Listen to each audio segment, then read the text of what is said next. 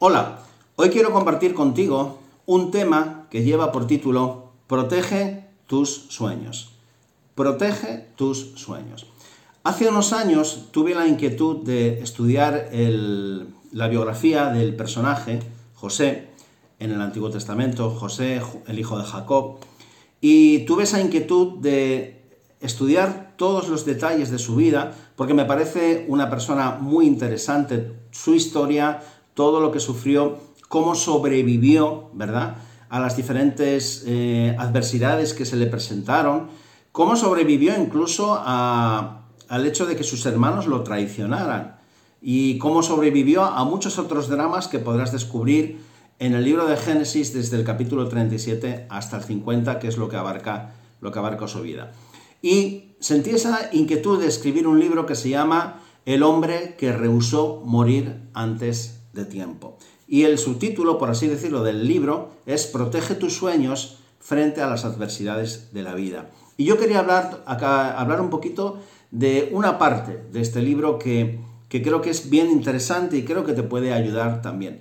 Mira, el, el tema que hoy quiero compartir contigo se llama Protege tus sueños protege tus sueños.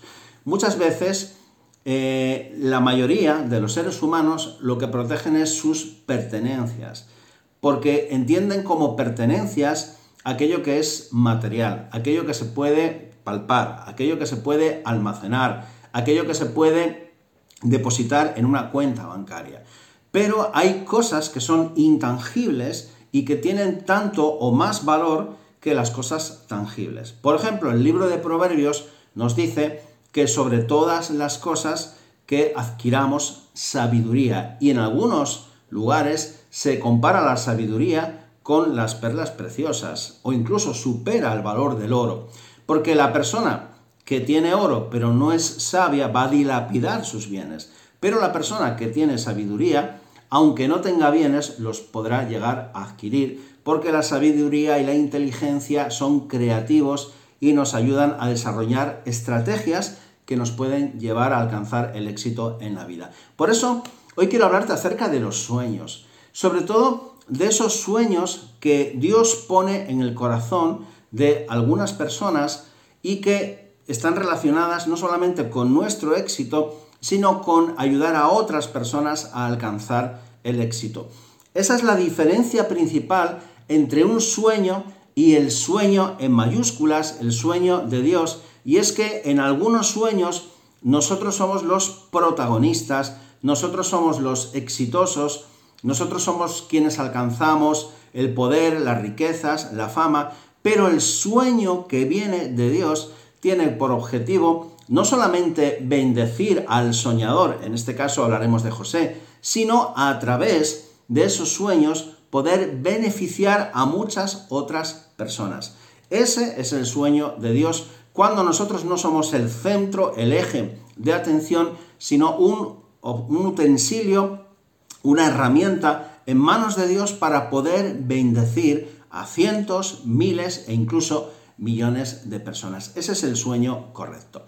Por eso, peor que no tener dinero es no tener un sueño. Porque cuando no existe eh, unas posibilidades económicas o, no hay, eh, eh, digamos, dinero en nuestra cuenta del banco, pero tenemos creatividad, tenemos sueño, tenemos una ilusión, tenemos una pasión, ese sueño nos puede movilizar a generar riqueza. Pero peor que no tener dinero es no tener ese sueño que nos hace saltar de la cama cada día y nos lleva hacer algo grande, a pensar en grande, a sentir en grande y sobre todo, que es lo que quiero tocar hoy, a vencer las reacciones adversas. Reacciones adversas es el título de uno de estos de, uno de los capítulos que te vas a encontrar en este libro que te mencioné al principio, El hombre que rehusó morir antes de tiempo.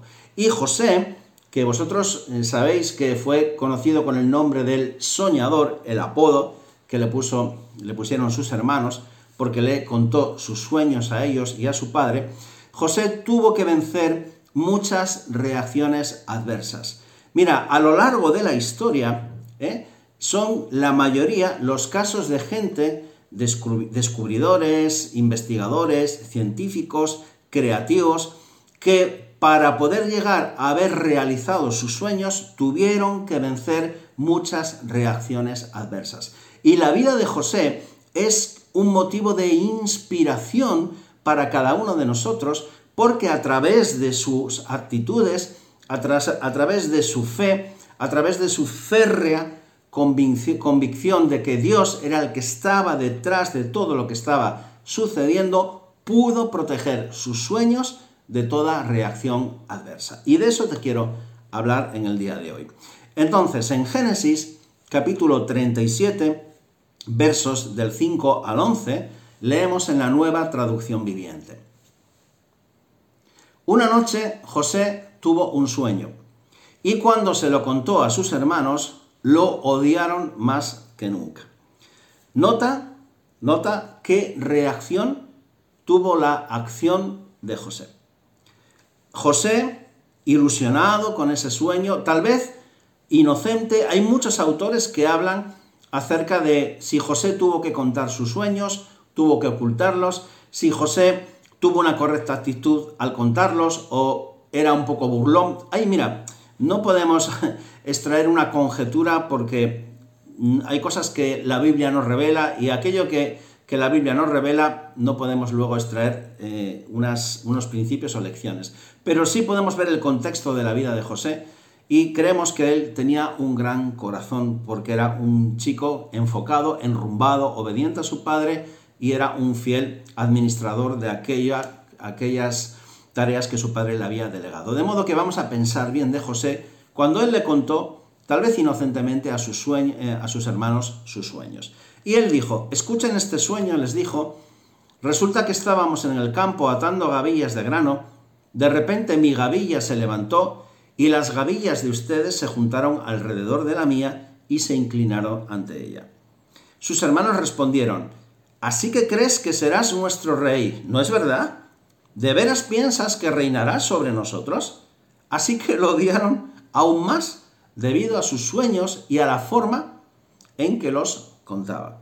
Al poco tiempo José tuvo otro sueño y de nuevo se lo contó a sus hermanos. Escuchen, tuvo otro sueño, les dijo. El sol, la luna y once estrellas se inclinaban ante mí. Esta vez le contó el sueño a su padre, además de a sus hermanos, pero en esta ocasión su padre lo reprendió. ¿Qué clase de sueño es ese? le preguntó. ¿Acaso tu madre, tus hermanos y yo llegaremos a postrarnos delante de ti? Sin embargo, mientras los hermanos de José tenían celos de él, su padre estaba intrigado por el significado de los sueños. Como dije al, principio, algunas personas opinan que José debió de ocultar sus sueños. Otras personas opinan que no, que él hizo bien en contar sus sueños. Lo que está claro es que el hecho es que José tuvo un sueño. Y ese sueño, la historia, el futuro, confirmaría que había tenido su origen en Dios. No solamente tuvo un sueño, sino que después de que lo contó y sufrió esas reacciones adversas, ¿verdad? Que dice la Biblia que sus hermanos lo odiaron aún más por causa de sus sueños. ¿Qué fue lo que ocurrió? Que José volvió a soñar otra vez y lo volvió otra vez a contar.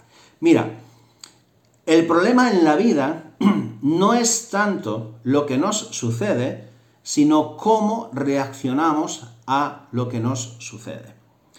Eh, a veces las personas se enfocan más en los problemas, en las dificultades, en la adversidad, en las carencias, pero como acabo de decir, el principal problema de la vida no es lo que nos viene, lo que nos sucede, sino la reacción con la que enfrentamos aquello que nos sucede. Por eso hay personas que son capaces de beberse un océano hablando un poco figuradamente, se entiende, y hay personas que se ahogan en un vaso de agua. ¿Cuál es la diferencia? La diferencia es nuestra actitud. Nuestra actitud será la que nos permita alcanzar una mayor o menor altitud en la vida. Y José no solamente tuvo una buena actitud, sino que tenía algo que le hacía bien especial. Y es que tenía una correcta relación con Dios. Y en esa relación con Dios es que él pudo proteger sus sueños. La relación con Dios era para José como una incubadora donde sus pequeñitos sueños estaban eh, recibiendo la temperatura, el calor adecuado, la humedad adecuada para poder subsistir. Y yo hoy te quiero decir, te quiero preguntar, ¿tú tienes sueños? Porque hay dos personas, o dos tipos de personas, digamos, las que tienen sueño y las personas que tienen un sueño. Las personas que tienen sueño son esas personas que están adormiladas, ¿verdad? En, un eterno letargo, que se levantan por la mañana sin ningún tipo de pasión, porque no les queda otro remedio que ir a trabajar. Esas son las personas que tienen sueño.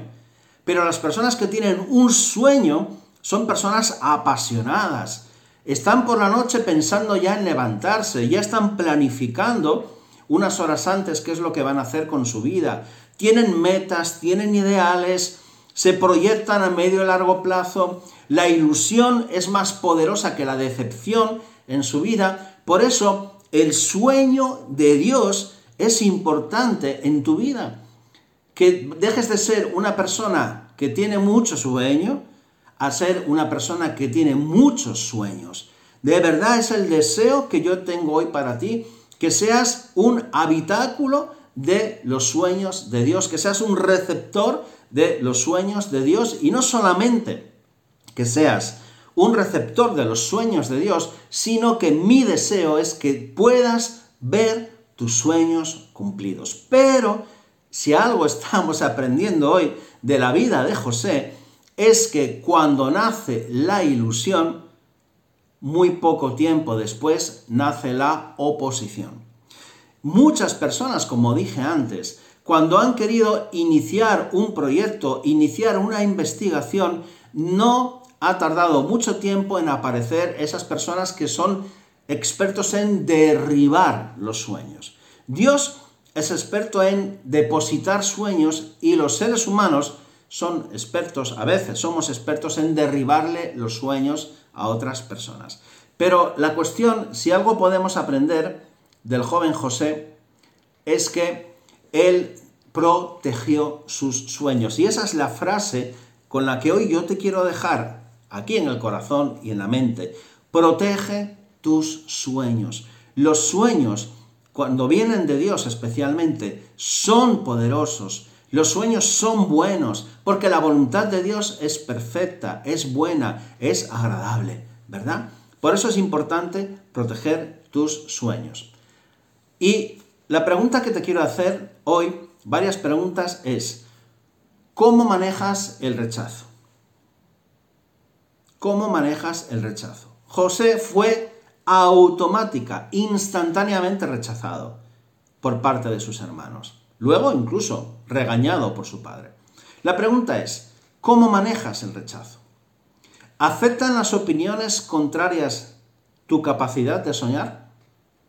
De hecho, podríamos trasladarnos al pasado y pensar, ¿ha habido algún sueño que en su momento te aprisionó, te apasionó de tal forma que cuando lo ibas a poner en marcha algún derribador de sueños te lo abortó? Piensa en ello.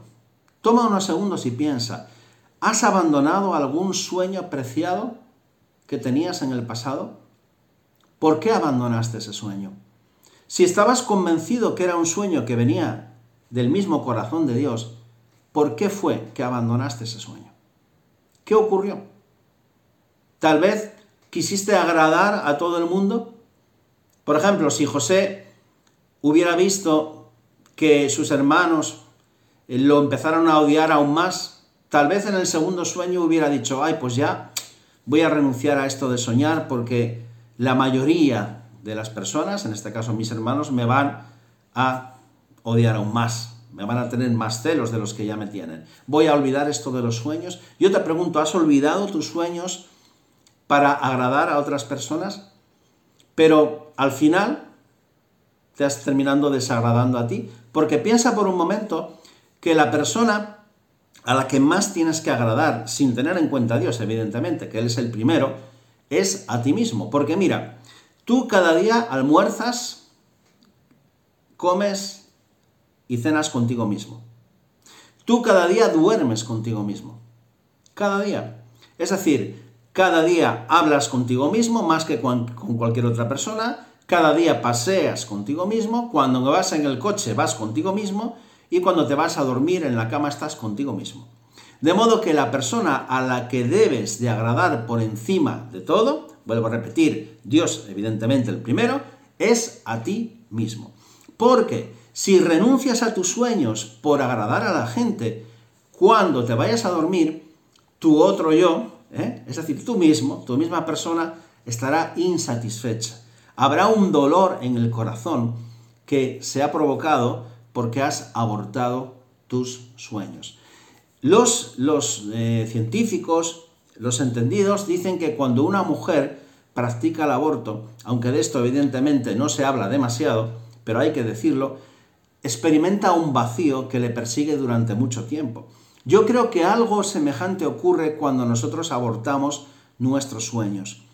Puede ser que a otras personas les haya agradado el hecho de que renunciemos a esos sueños que venían de Dios que nos sentíamos embarazados de ellos, pero al haberlos abortado, al haberles quitado la vida, un vacío interior nos va a seguir durante muchísimo tiempo o tal vez por el resto de la vida. Por eso yo hoy quiero traerte esta palabra para que tú recuperes esos sueños que estabas convencido, convencida, que tenían su origen en Dios. Porque de verdad, José no fue el único soñador en la Biblia. Tú puedes ser otro soñador, junto con otros más. Una persona que piense en términos de futuro. Una persona que sueñe con bendecir a otras personas. Por ejemplo, los hermanos de José, al no tener una buena actitud, interpretaron, más el, interpretaron mal el sueño. ¿Cómo? Que nosotros nos vamos a inclinar ante ti. ¿Pero esto qué es? ¿Tú vas a reinar? Y sin embargo, aunque es verdad que José reinó sobre ellos, pero no lo hizo para oprimirles, sino para bendecirles. Hay un sueño, hay un sueño que termina en opresión de la población, pero hay un sueño que termina en redención. Jesús, por ejemplo, ¿eh? ¿qué fue lo que hizo? Nos redimió. José redimió, de alguna forma salvó al pueblo de morir de hambre. De modo que no tengas miedo a soñar cuando esos sueños vienen de Dios, porque los sueños que vienen de Dios no son para oprimir a la gente que te rodea, sino para redimirla, para salvarla, para llevar a otro nivel a esas personas, no solamente para salvarlas a esas personas más cercanas, sino a sus próximas generaciones. Querido, querida, no tengas miedo a soñar, pero debes de proteger tus sueños frente a las reacciones adversas que surjan, incluso en tu, en tu entorno más cercano familiares, los hermanos de José, incluso padres, amigos, compañeros del trabajo o de la universidad. Si sientes que Dios ha puesto en ti el germen de un sueño divino, tienes que luchar por él hasta haberlo cumplido. Es importante que sepas vencer esas reacciones adversas que se van a presentar. Hay una frase que me encanta de el pastor argentino Dante Gebel que dice: cuando quieras emprender algo, habrá un montón de gente que te dirá que no lo hagas. Cuando vean que no te pueden detener, te dirán cómo lo tienes que hacer. Cuando finalmente lo logres, dirán que siempre han creído en ti. Y luego también Otoniel Fon nos dice, cuando la tierra o la gente te diga no lo vas a hacer o no lo vas a lograr, es tiempo de acostarte y soñar un sueño más grande. Cuando Dios te da un sueño, es a Dios a quien tienes que escuchar. Querido, de verdad que es importante que tú le digas a Dios, Señor, yo quiero que tú hagas de mí un portador de tus sueños. Pero no solamente que me des esos sueños, sino que me ayudes también a protegerlos. También quiero decirte una cosa. El hecho de que José haya compartido sus sueños, no establece una norma general, no establece un principio general. Es decir, no quiere decir que cada vez que tú tengas un sueño de parte de Dios se lo cuentes a la gente. Hay veces que uno tiene que callar la boca, cerrar la boca, ¿verdad? ¿Recuerdas qué hacía María? Cuando al principio Jesús le dijo, es necesario estar en los negocios de mi Padre. María lo que hizo es que dice la Biblia que guardaba aquellas cosas en su corazón. Me da la impresión de que los seres humanos no sabemos guardar algunas cosas. Nos gusta difundirlo todo. Cómo nos sentimos, cuáles son nuestros sueños, qué es lo que pensamos. Pero si algo aprendemos de Jesús es que Él supo con quién compartir las cosas y supo con quién no compartir las cosas. ¿Verdad? Hay veces que incluso tenemos que aprender a callar y a guardar entre el Señor y nosotros esas cosas íntimas que Dios nos puede estar dando. También quiero compartir contigo algo que forma parte de la historia y que son reacciones adversas que algunas personas tuvieron que sufrir durante su vida. Quiero leer literalmente esto que está en el libro. Recuerda, te aconsejo que puedas adquirir este libro. El hombre que rehusó morir antes de tiempo protege tus sueños frente a las adversidades de la vida. Lo puedes encontrar en Amazon. Leo literalmente. En 1954, Jim Denny, director del espacio radiofónico de música country más antiguo de Estados Unidos, el gran All Opry, expulsó ni más ni menos que a Elvis Presley después de una presentación. Y estas fueron sus palabras. No irás a ningún lado, deberías volverte a casa a conducir un camión.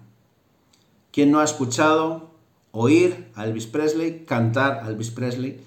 Qué voz tan impresionante. Fue un dolor cuando nos dejó. Yo sentí ese dolor en el corazón cuando este gran cantante, gran intérprete nos dejó. Pero mira cuando él tuvo el sueño de cantar, que alguien venga y te diga, anda, vete a otro lado, ponte a conducir un camión, que aparte de eso, para poco vas a servir. Un mazazo, ¿verdad? Un mazazo que le dieron a sus sueños. Pero no sería el único. Luego tenemos el caso de los hermanos Wright, Wilbur y Orville, ¿verdad? Ellos tenían el sueño de volar. Ellos creían que el ser humano podía volar. No como los pajaritos tal vez, pero a través de algún utensilio. Y en medio de ese sueño que ellos tenían, alguien le dijo, si realmente los seres humanos hubieran sido creados para volar, Dios les habría dado alas.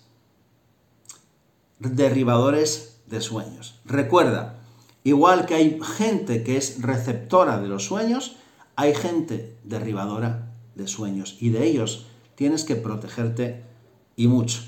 En 1964, un año especial, ahí nací yo, poco antes de la primera gira de los Beatles por Estados Unidos, el presidente de Capital Records, Alan Livingston, expresó, no creemos que logren hacer algo grande en este mercado. Fíjate qué comentario hicieron acerca de los Beatles. Increíble. No creemos que esta gente logren hacer algo en este mercado.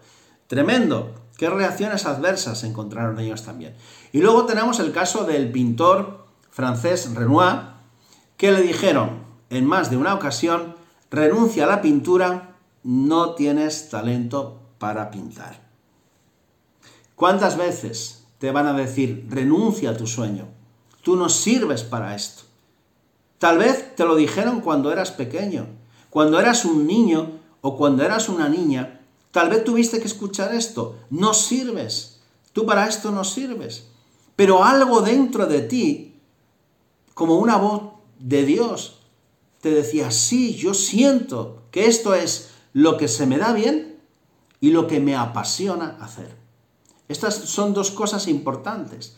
Te apasiona hacerlo, se te da bien y las personas que entienden del tema corroboran ese hecho de que realmente se te da bien hacerlo.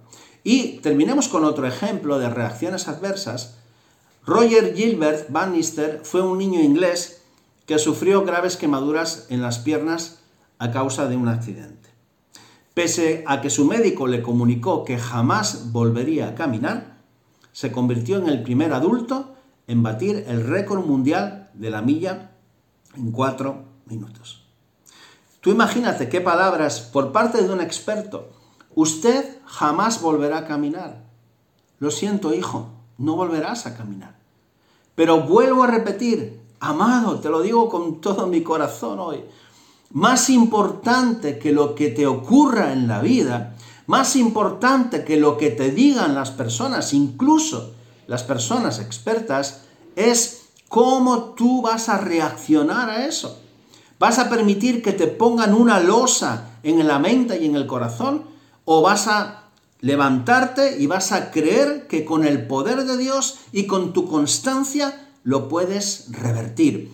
Tú puedes revertir una palabra que sea una palabra como una lápida, que te haya caído encima y que ya te haya matado para siempre. Tú puedes revertir cualquier situación si te agarras a Dios, si confías en ti mismo, si crees que lo puedes lograr, Pelea por tu sueño, lucha por tu sueño, no te dejes influir por la gente negativa, por la gente pesimista, por la gente incrédula, porque en el mundo hay mucha gente así que quieren destruir esos sueños, esa visión, esa pasión, esa misión que Dios ha puesto en tu corazón. Protege tus sueños frente a las adversidades de la vida.